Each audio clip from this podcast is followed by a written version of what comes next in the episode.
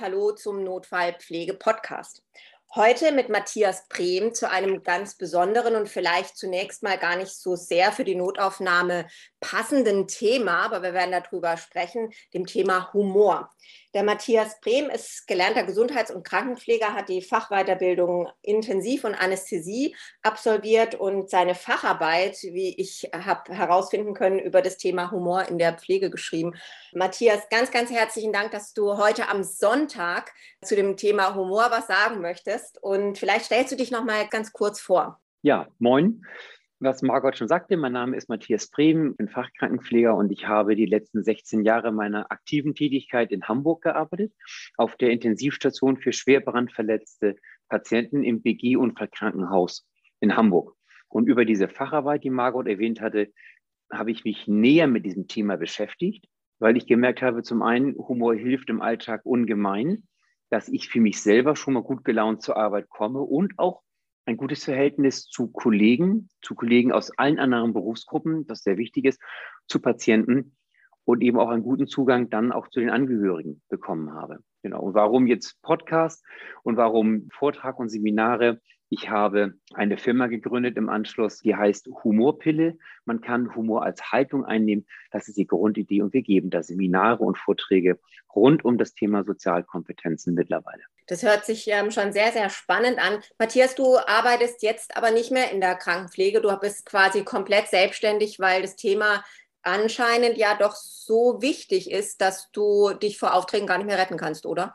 Das war, genau, das war eine Entwicklung, da hast, da hast du recht. Ich habe 2010 das erste Seminar im Haus gegeben.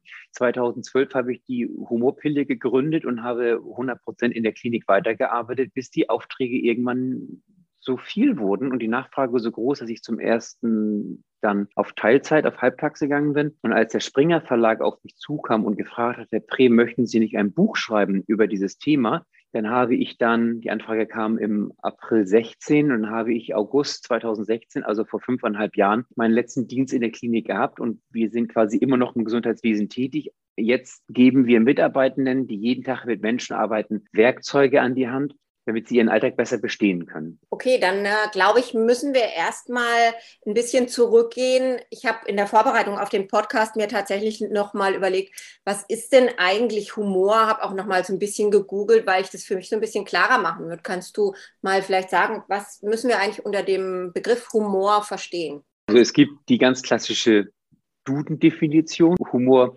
beinhaltet also die Fähigkeit, mit einer gewissen Gelassenheit den Schwierigkeiten des Lebens begegnen zu können. Das hört sich sehr technisch an und für mich gar nicht so erlebbar. Ich finde, Humor ist eine innere Haltung, die jeder für sich pflegen kann. Und Humor ist sehr, sehr individuell.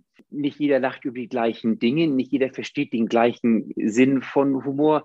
Einige lachen über Loriot und einige über Mario Barth und, und das heißt ja nicht, dass einer jetzt mehr oder weniger Humor hat. Ist für mich eine offene, resiliente Haltung auch mit den Schwierigkeiten des Lebens besser umgehen zu können. Das ist für mich immer ein Additiv. Das heißt, ein Zusatz. Ich muss nicht zwanghaft jede Situation lustig machen, lustig betrachten oder auch ins Lächerliche ziehen. Und auf der anderen Seite, sobald es aber die Möglichkeiten, den Raum gibt, dass Humor seinen Platz haben kann und all das wunderbare sozial Verbindende eben auch ähm, erlebbar machen kann, dann sollte man das sehr, sehr wohl nutzen. Das ist so meine persönliche Definition. Und jeder hat sicherlich auch seinen, seinen eigenen, seine eigene Humorbiografie. Also was finde ich komisch, über wen kann ich lachen? Genau. Sehr individuell zum einen.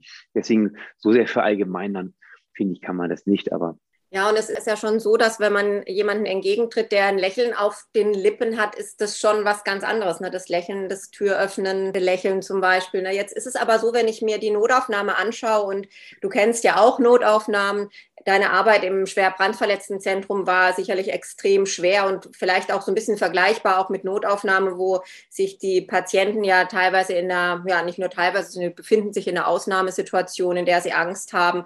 Und ähm, ich frage mich dann oft, wo hat denn da der Humor Platz in der Notaufnahme? Ist Humor da nicht vielleicht sogar deplatziert? Was meinst du, wo hat der Humor Platz in der Notaufnahme und was bewirkt er? Also ich möchte immer so anfangen. Zum einen hast du total recht. Und wenn jemand, wenn ein Patient und wenn die dazugehörigen, also die Angehörigen mit in die Aufnahme kommen, dann sind erstmal ganz andere Kompetenzen meiner Ansicht nach wichtig, als erstmal sehr, sehr lustig zu sein. Die Menschen kommen mit, mit Angst rein, die haben Schmerzen, es ist äh, lebensbedrohlich und sie haben ein ganz, ganz tiefes Bedürfnis, ernst und wahrgenommen zu werden und behandelt zu werden. Und das steht erstmal absolut im Vordergrund. Das möchte ich so dazu sagen. Und du hast recht, wir haben uns auch zwei Schockräume gehabt bei uns auf der Intensivstation für Schwerbrandverletzte und wenn dort Patienten aufgenommen wurden, wie die von den Notärzten übernommen haben, dann war eine absolute fachliche Kompetenz im Vordergrund. Das ist so das Grundsätzliche, was ich klarstellen möchte. Ich muss nicht jemanden, der brandverletzt kommt,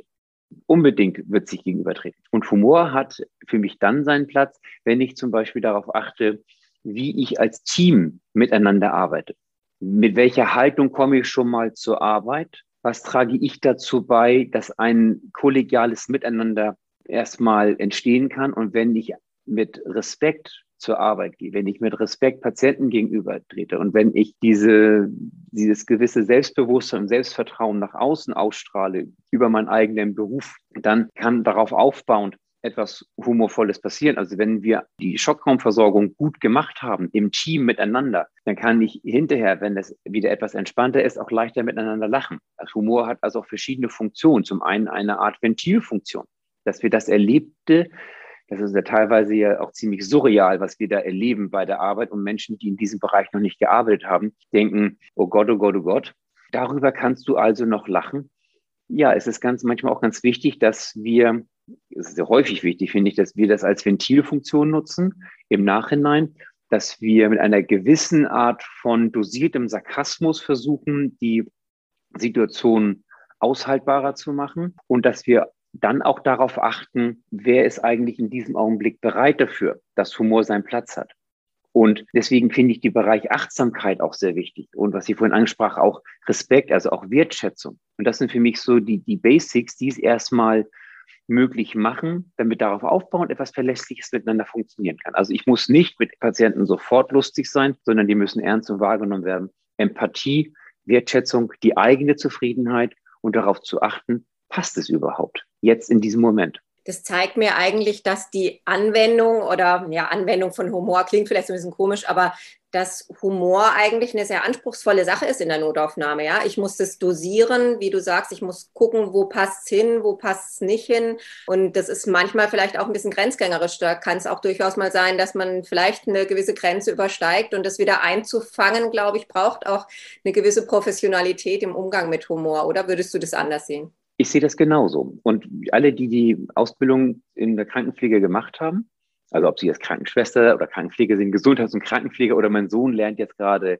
Pflegefachmann. Also wir sind äh, drei Pflegende in unserer Familie und alle drei haben eine verschiedene Berufsbezeichnung. Aber wir haben alle die 6R-Regeln bei der Medikamentengabe kennengelernt.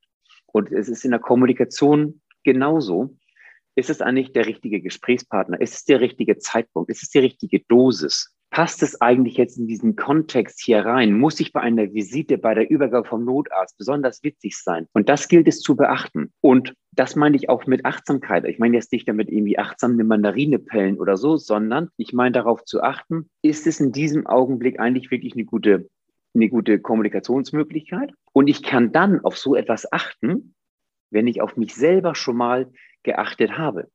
Ich habe Kollegen erlebt, die ganz, also ich hatte ganz, ganz viele, ganz unheimlich nette und tolle Kollegen, mit denen ich auch sehr, sehr gerne und lange, ich habe ja 16 Jahre auf der Station gearbeitet, mit denen habe ich zusammengearbeitet und wenn mich jemand fragt, wie schaffst du 16 Jahre Brandverletzten intensiv, dann ist Team die einzige Antwort.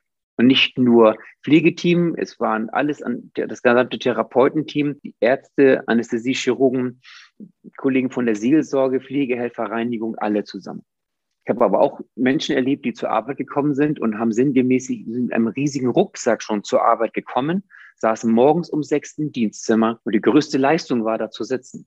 Pflege könnte sehr schön sein, wenn die Menschen nicht wären. Und mit diesen Menschen, die achten, das fällt, denen fällt es sehr schwer, auf diese zwischenmenschlichen Töne zu achten. Und deswegen finde ich, ist die eigene Zufriedenheit auch ein wichtiger Punkt. Wann hat Humor mal seinen Platz? Und das ist etwas, woran ich immer selber auch arbeiten kann. Ich finde, Natürlich kommen, wenn ich gut gelaunt zur Arbeit komme, profitieren alle davon. Aber es kann ja, es wird nicht auf Dauer funktionieren, wenn ich glaube, ich kann immer alle anderen eine lustige Stimmung reinbringen. Diese Energie habe ich manchmal gar nicht. Das heißt, du sagst mit dem Rucksack, das kennen wir ja auch aus dem Thema Faktor Mensch und den grünen Kügelchen, die man so hat. Also all das, was ich eben auch von zu Hause mitbringe, meine innere Haltung, mein Charakter, macht ganz viel aus in der Arbeit. Da gebe ich dir absolut recht. Jetzt ist es so, dass man diese seelische Grundhaltung, diese positive seelische Grundhaltung, die ist es ja super schwierig zu beeinflussen. Also wenn ich jetzt als Leitungskraft, ich denke jetzt gerade auch an meine Situation in der Notaufnahme, da habe ich Mitarbeiter, die kommen eigentlich nur noch zu mir ins Büro, um ihren, ich möchte es mal sagen, Müll abzuladen. Also ihre schlechte Laune, ihr, ihr Gemäkel an den Umständen und so. Und ähm, ich merke auch gerade, wie mich das beeinflusst. Hast du da einen Tipp, wie ich vielleicht auch das bei uns im Team und ich glaube, vielen Notaufnahmeleitungen geht es ähnlich.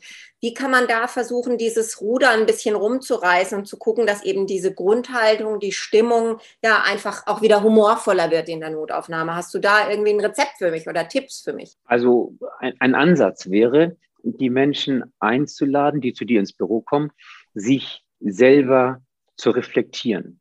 Denn diese Selbstreflexion, die geht auch im Alltag unter, wenn der Alltag so voll ist. Und der ist ja auch nachvollziehbar voll. Und die Menschen, die zu dir kommen, die haben ja auch ein nachvollziehbares Bedürfnis. Und das ist ja auch real, was sie bemängeln und was sie auch aufzeigen. Und es ist, finde ich, auch sehr, sehr wichtig, solche Menschen im Team zu haben, die einem sagen, du, das läuft nicht gut und da haben wir noch Luft nach oben, das müssen wir verbessern. Und jeder Einzelne sollte auch Thema Resilienz und Verantwortung übernehmen. Also Resilienz ist ja die Fähigkeit, aus einer belastenden Situation gestärkt hervorzugehen. Es gibt verschiedene Resilienzfaktoren. Einer ist Verantwortung übernehmen.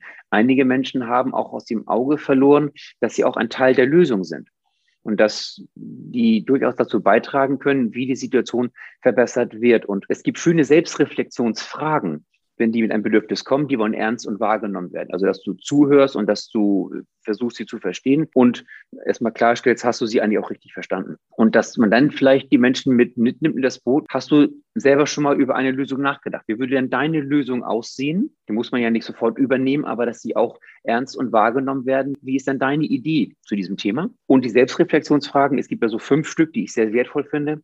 Die eine ganz wichtige Frage und die auch gar nicht so schnell zu beantworten ist, die lautet, warum arbeitest du eigentlich? Was ist denn das Eigentliche, was dich antreibt, in diesem Bereich, in diesem Beruf zu arbeiten? Was hast du zur guten Stimmung bei der Arbeit beigetragen? Diese Fragen sollte man nicht stellen, wenn die unmittelbar mit ihrem Problem kommen. Aber wenn man mal in einer ruhigen Minute, vielleicht macht ihr im Jahr diese Mitarbeiterreflexionsgespräche, was hast du zur guten Stimmung bei der Arbeit beigetragen? Ja, wir haben so schlechte Stimmung bei der Arbeit. Ja, du bist auch ein Teil davon. Lässt du auch die schlechte Stimmung von anderen zu oder unterbindest du die, naja, es gibt manchmal die, die maulenden Myrten, die bei der Arbeit sind. Ein fauler Apfel verdirbt auch manchmal die ganze Kiste. Das heißt, vier Menschen sind bei der Arbeit, einer kommt rein, ist schlecht gelaunt und wenn die nicht aufpassen, diese vier, dann haben sie nach einer halben Stunde, dreiviertel Stunde, haben sie die gleiche schlechte Laune. Die kommen mittags um eins in dein Zimmer und, und, und sagen auf einmal, hier war alles total doof. Vielleicht ist es auch nur eine. Möchte ich mit mir selber zusammenarbeiten? Fragen, die sie einem Seminar einige die Augenbrauen hochziehen und sagen, ach nee, lieber doch nicht. Möchte ich von mir eingearbeitet werden? Denn das ist das, was strahle ich auf andere aus? Und wenn Auszubildende in der Notaufnahme ihren Einsatz haben, die können sich nach drei Jahren ja aussuchen, wo sie arbeiten werden. Wo werden die arbeiten? Wo ihnen respektvoll gegenübergetreten wurde, wo sie ernst, wo sie wahrgenommen wurden, wo eine gute Stimmung herrscht. Neue Leute zu bekommen, die, die man hat, zu behalten. Und da ist eben Wertschätzung ein ganz, ganz wichtiger Punkt. Und möchte ich von mir selber gepflegt werden, versorgt werden. Wenn meine Angehörigen in die Aufnahme kommen, möchte ich denen genauso gegenübertreten. Und mit der Achtsamkeit, da meine ich auch nochmal Achtsamkeit in der Sprache. Manchmal kommen ja geduldige Menschen in die Aufnahme und da wird denen gesagt, sie sind gleich dran. Und dein Gleich ist ein anderes als das Gleich von dem Menschen, der da ist. Eine Sekunde noch einen Moment. Es ist wertvoller, in Abläufen zu sprechen. Wenn die Tür aufgeht und da kommt ein Arzt raus, dann sind sie dran. Und das kann fünf Minuten oder zehn dauern. Der weiß, sobald die Tür aufgeht, bin ich dran. Hm, da fällt mir ganz spontan auch das ähm, sehr schöne Buch Richtig warten vom ähm, German Quernheim ein, ja, der genau das oh, ja. beschreibt und die Studien ja. dazu, was denn gleich auch in unterschiedlichen Kulturen heißt, finde ich total interessant. Ja. Du hast mir schon ganz, ganz viel, ja, so Tipps mitgegeben und ich ähm, habe schon so ein bisschen auch nebenbei mitgeschrieben, wo ich mich auch wieder drin finde und denke, ja, da muss ich auch nochmal wieder so ein bisschen zurückrudern, die Leute so ein bisschen mehr abholen. Was ist jetzt aber mit der Situation? Also im Team, das kann ich mir gut vorstellen und ich glaube, ich muss dann nach dem Podcast gleich nochmal mit dir sprechen, damit wir einen neuen Termin machen für mich und mein Team. Aber was ist denn jetzt eigentlich mit den Patienten, wenn ich jemand bin, der eben eher so von seiner Grundhaltung nicht so der humorvolle bin? Kann ich das irgendwie lernen, da ein bisschen ja lockerer mit einer positiveren Grundeinstellung auf Patienten zuzugehen? Ich glaube, das ist was, was super schwer ist, oder? Super schwer. Es ist so, alles Richtung, also andersrum, alle Sozialkompetenzen sind erlernbar. Du kannst es lernen, empathischer zu sein. Du kannst es lernen, schlagfertiger zu sein. Glück ist erlernbar. Humor ist auch erlernbar. Und das sind, es gibt nicht das eine Glücksrezept und das eine Humorrezept. Und du kannst ein paar Stellschrauben bei dir in deinem Leben, in deinem täglichen Sein und in deinem Verhalten so drehen und so für dich verändern, dass du etwas mehr Glück und Zufriedenheit in dein Leben reinlässt und dementsprechend auch vielleicht etwas mehr Humor. Und was ganz wichtig ist, finde ich, du musst authentisch bleiben. Das heißt, du musst auch Margot bleiben. Du kannst ja jetzt nicht so sein, Mensch, ich sehe Martina Hill im Fernsehen von Knallerfrauen oder Anke Engelke. Ich möchte jetzt so sein wie Anke Engelke. Und das wärst du aber nicht, sondern du bist ja du. Wenn du aber, wenn du unter anderem auf deine eigene Zufriedenheit achtest und du mit einer positiven Grundhaltung zur Arbeit kommst, wenn du darauf achtest, wie begrüße ich meine Kollegen? Und wenn du zum Beispiel jetzt zwei Kollegen im Frühdienst hast und du weißt, du hast darauf geachtet, wie beide ihren Kaffee trinken und du kommst aus der Teeküche morgens zur Besprechung und hast für jeden, den einen mit Milch, der andere mit ein bisschen Zucker dabei, dass es etwas Aufmerksames und die werden denken, hm, einige werden denken, was will sie von mir? Soll ich Wochenende einspringen? Also Vertrauen ist doch etwas, wo Humor seinen Platz hat. Also ich glaube, eine positive Grundeinstellung ist so die Basis. Und äh, das ist etwas, was ich auch unmittelbar beeinflussen kann. Du hast vorhin gesagt, kann ich die gute Laune der anderen beeinflussen? Bedingt. Die anderen sind bedingt veränderbar. Wo du Einfluss nehmen kannst, der Punkt Selbstwirksamkeitsüberzeugung beim Thema Resilienz ist, ich bin wirksam, wenn ich mich selber beeinflussen kann. Und gucken, ich habe ja in dem, im Buch, was ich geschrieben habe, da ist auch ein Humortraining drin. Das Buch heißt Pflege deinen Humor. Und da wird zum Beispiel in diesem Training auch beschrieben, deine eigene Humorbiografie zu machen. Wen findest du komisch? Über wen kannst du lachen? Und welchen, welche Schauspieler findest du toll? Was bringt dich in eine gute Stimmung? Welche Menschen tun dir gut? Und die unterste, die, eine der untersten Fragen ist auch, welche Humorbremsen kennst du? Das heißt, welche Menschen ziehen dich auch manchmal runter, ziehen die Energie raus und wie gelingt es dir, dich von diesen Menschen ein bisschen zu distanzieren? Ich vergleiche das gerne mit diesem Film äh, Dirty Dancing, den wir wahrscheinlich fast alle kennen, diesen Film. Und eine Szene ist auch sehr prägnant. Diese Szene, mein Tanzbereich, dein Tanzbereich. Und dass ich hier meinen Wohlfühl-Tanzbereich bewahre, auf meinen Akku achte, wie viel Akkuleistung komme ich schon zur Arbeit und dass ich es zum einen schaffe, Ladestationen bei der Arbeit zu suchen, wo ich auftanken kann und die Menschen, die mir Energie rauben, versuche, so weit wie möglich auf Distanz zu halten oder bis zu einem gewissen Grad nur an mich ranzulassen. Also die super schlecht gelaunten, die reinkommen, zu sagen, ja, du hast recht und ich denke darüber nach und dass du nicht deren Probleme komplett auf dich überträgst, ist so das eine. Und zu gucken, die mir auch wieder mitnimmst auf die Reise. Du, ich finde es wertvoll, dass du was du mir zurückmeldest. Und wie sieht deine Lösung aus? Oder schlecht gelaunte Kollegen, schlecht gelaunte Autofahrer. Wie lässt man die abprallen? Habe ich immer noch Autofahrer Tourette? Oder gelingt es mir, auch da eine andere Perspektive aufzunehmen? Und was mir zum Beispiel bei der Arbeit Perspektivwechsel-Thema äh, geholfen hat, war, als wir den dritten Patienten nachts aufgenommen haben, für zu mir zu sagen, Matthias, du wirst nicht aufgenommen. Sei froh, dass du auf der richtigen Seite vom Bett stehst. Das war, wenn gar nichts mehr geholfen hat, die Ultima Ratio von, wie schlimm ist es denn eigentlich? In Anführungsstrichen, ich darf ja hier nur arbeiten. Ich liege ja nicht dort und meine Welt ist nicht gerade zusammengebrochen und ich bin auch weiterhin müde und kaputt. Und es geht immer noch mal eine Runde schlimmer. Und wenn ich nur noch einmal, was ganz wichtig ist für mich, dieses Thema Zusammenhalt. So. Und deswegen, ich habe ein, ein Drehbuch geschrieben in, in Corona-Zeiten, habe einen Film gedreht, der ist jetzt auch überall in allen sozialen Medien unter Humorpille zu sehen war. Also wenn Sie bei YouTube Humorpille eingeben, dann werden werden sie auf den Film 1,7 Millionen kommen. Und das ist eine Realsatire über Situationen im Krankenhaus und was Gesundheitswesen mit uns gemacht hat. Und in der Mitte des Films kommt so ein Schwenk Richtung, wie sieht die Lösung aus? Und die eigene Haltung ist ein ganz wichtiger Punkt. Das Lästern im negativen Sinne zu unterlassen und sich selber beim Reden auch mal zuzuhören. Das sind so ein paar Punkte, ja. Du sprichst da den Film an, den ich mir auch angeschaut habe und ich habe im Vorfeld haben wir beide schon gesprochen, habe gesagt, oh, ich muss den, glaube ich, noch mal gucken, weil kommen wir wieder zu dem Punkt, ne, was ist für mich Humor, wo geht es für mich vielleicht auch ein bisschen zu weit? Ähm, das fand ich sehr, sehr interessant und beim zweiten Mal sehen habe ich schon ganz anders drauf geguckt. Das war super spannend. Äh, vielleicht noch kannst du uns noch mal sagen, was du denn mit den Seminaren und jetzt auch so mit dem Film eigentlich für die Menschen erreichen möchtest. Was ist dein Ziel? Ziel?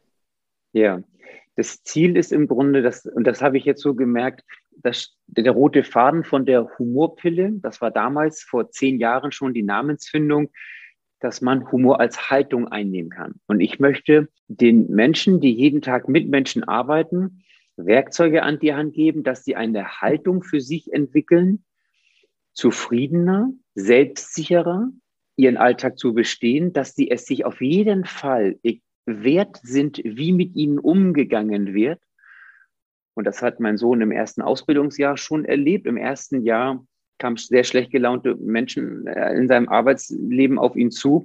Und er war, nachdem wir lange telefoniert haben, kam er mit Werkzeug nächsten Tag zur Arbeit und hat zu der Kollegin gesagt, hast du mal zwei Minuten, ich möchte mit dir über den Dienst von, von, von gestern sprechen. Dass jeder es sich wert sein soll, wie mit ihm umgegangen wird, dass wir ein Bewusstsein entwickeln, wir kriegen viele Probleme viel besser gelöst, wenn wir zusammenarbeiten, unabhängig, welche Position jeder Einzelne hat, ob ich FSJler bin oder ob ich Stationsleitung bin, ob ich schon 25 Jahre oder seit zwei Wochen da arbeite. Jeder sollte es sich wert sein und ich sollte auch weiterhin ein, ein respektvolles Miteinander mit allen pflegen. Das möchte ich mitgeben, eine Haltung einzunehmen. Ja, eine positive Haltung.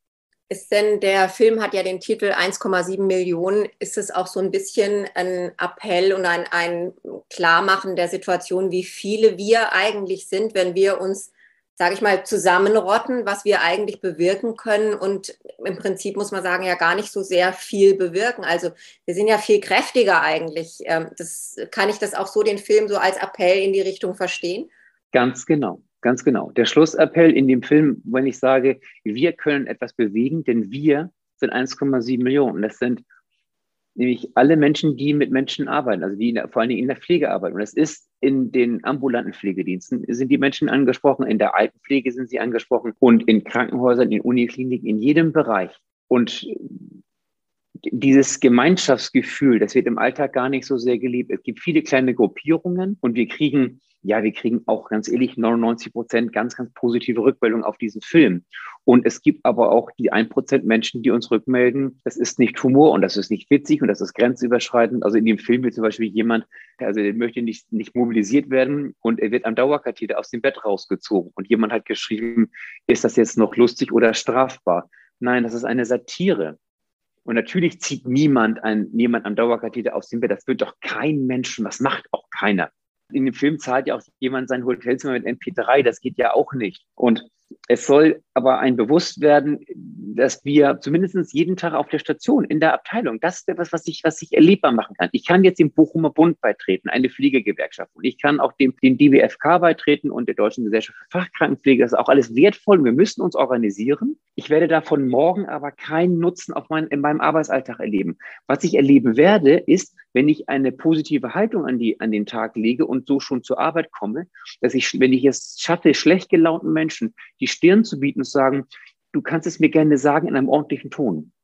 Sag es mir in einem ordentlichen Ton. Und wenn du etwas zu bemängeln hast, dann rede mit dem, der was ändern kann. Wenn du meinen Dienstplan schreibst, Margot, dann muss ich mit dir über meinen Plan sprechen und nicht mit Hinz und Kunz und Hans und Franz und, die, und denen erzählen, wie schlimm mein Plan ist. Die Einzige, die es ändern kann, bist du, weil du machst es. Und es ist so einfach, hinterm Rücken schlecht über andere zu reden. Habe doch den Mut auch, demjenigen, den es betrifft, anzugehen. Und dieser Mut ist genauso wertvoll. Du hast vorhin gesagt, wenn mal Humor in die, in die wenn Humor mal nicht verstanden wird in, in der Notaufnahme. Dieser Mut ist auch ganz hilfreich, wenn ich in ein Fettnäpfchen getreten bin und merke, der andere lacht nicht mehr mit mir, mich zu entschuldigen. Und das ist auch dieses Erkennungsmerkmal von diesen faulen Äpfeln, die in der Kiste, die die ganze Kiste zum Verderben bringen. Diese Menschen entschuldigen sich nicht für ihr Verhalten, die reflektieren sich nicht. Die kommen nicht nächsten Tag und sagen, tut mir leid, ich habe nochmal nachgedacht, ich habe gestern etwas überreagiert. Sondern die sagen sowas wie, ja, ich bin so, wie ich bin, muss mich eben nehmen. Und wir entschuldigen teilweise deren Verhalten. Wir sagen, lass mal, sie hat nur noch zwei Jahre. Oder sie sagen, heute geht's ja. Ja, Dabei, äh, äh, er ist ja nur halb so schlecht drauf wie sonst. Dabei ist er aber doppelt so schlecht drauf wie ich. Aber es wird mittlerweile toleriert. Man weiß ja, du weißt ja, wie er ist. Ja, was heißt denn das? Dass es jetzt in Ordnung ist auf einmal? Und es ist es nicht. Es ist, es ist total äh, toll, wenn man jetzt sehen würde, wir nehmen die Podcasts ja über Zoom auf und ich lache mich hier gerade schon checkig dran, weil ich genau diese Situation, das ist ja was, was man tagtäglich hat und ich möchte wetten, in jeder Notaufnahme hat man genau diese faulen Äpfel und da stelle ich so fest, je, je besser es mir als Leitung geht, desto eher kann ich damit umgehen. Ne? Da hast du was ganz, ganz Wichtiges vorhin für mich gesagt und ich hoffe auch für unsere Zuhörer. So ein bisschen der Fisch, der stinkt am Kopf. Ja, also wenn ich als Leitung schon mit so einem Päckchen in die Notaufnahme komme und die Leute morgen, morgens entsprechend begrüße, kann ich eigentlich auch nicht erwarten, dass das anders ist. Also da kommt uns als Leitung eine hohe, ähm, eine hohe Verantwortung zu, würde ich mal sagen. Und auch der Punkt selbsterfüllende Prophezeiung. Ich gehe zur Arbeit mit dem Gedanken, heute wird ein schwerer Tag. Wie soll der Tag denn werden? Er wird natürlich schwer werden. Und wenn ich zum Dienst komme und du klopfst schon rhythmisch mit der Stirn auf den Tisch auf, weil du diesen Dienstplan siehst und die, die volle Notaufnahme siehst, was soll ich als normaler Mitarbeiter denn von diesem Tag denn erstmal erwarten? Wenn du Praxisanleiter bist und der Auszubildende sitzt daneben und du die kompensierst bei jeder Situation oder noch Auszubildende sitzen und es wird bei der Übergabe gesagt, Wer nimmt ihn denn heute mit? Oh nee, ich nicht. Ich hatte letzte Woche. Und sitzt da wie auf so einem Sklavenmarkt und wirst da noch verteilt.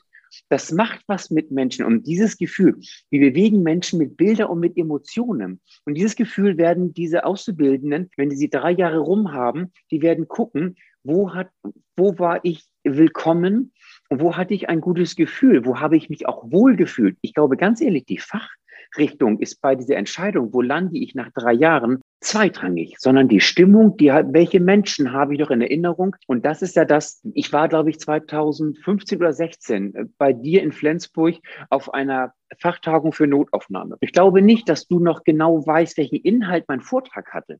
Aber ich glaube, du hast ein Gefühl und eine, ein, ein Bild vor Augen, wie, dein, wie die Stimmung damals war. Und so, so bewegst du eben auch Menschen und auch Mitarbeiter. Und ja, als Leitung bist, hast du eine Strahlkraft. Ja, ich fand also, ähm, es ist tatsächlich so, dass mich das damals sehr beeindruckt hat, dein Vortrag. Und ich habe eigentlich auch während dieser ganzen Arbeit immer wieder versucht, so diesen Fokus von dem, von der Soll-Seite, also all dem, was schlecht ist, immer mal wieder zu transferieren, in dem, hey, was haben wir eigentlich? Was ist denn bei uns eigentlich gut? Ja. Und angefangen mal von so einem Ranking, von so einer Skala wie die Schmerzskala am Ende des Dienstes mal einzuschätzen, hey Leute, wie war denn der Dienst eigentlich? Und ganz kurios, wenn die sich das überlegt haben, war das äh, doch gar nicht immer so schlecht, ja. Also so den Fokus mal zu verändern. Und vor kurzem hatte ich mal die Idee, das ist vielleicht auch ähm, eine ganz gute Idee, mal so eine Art Humorbuch oder, oder Witzebuch mal einzuführen in der Notaufnahme, die Mitarbeiter mal eintragen zu lassen, was sie für kuriose Situationen hatten oder wenn sie sich auch nur einfach gefreut haben mal über was, um einfach diesen Fokus auf, auf das zu lenken, was schön ist, was lustig ist, was uns gut tut, anstatt immer nur auf das Defizitäre.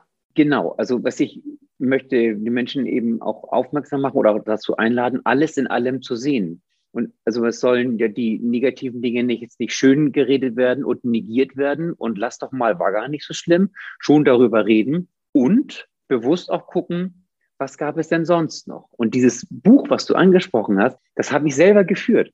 Ich habe mein erstes Seminar vor elf Jahren gegeben und das war sehr trocken und sehr, sehr theoretisch und langweilig bis zum geht nicht mehr.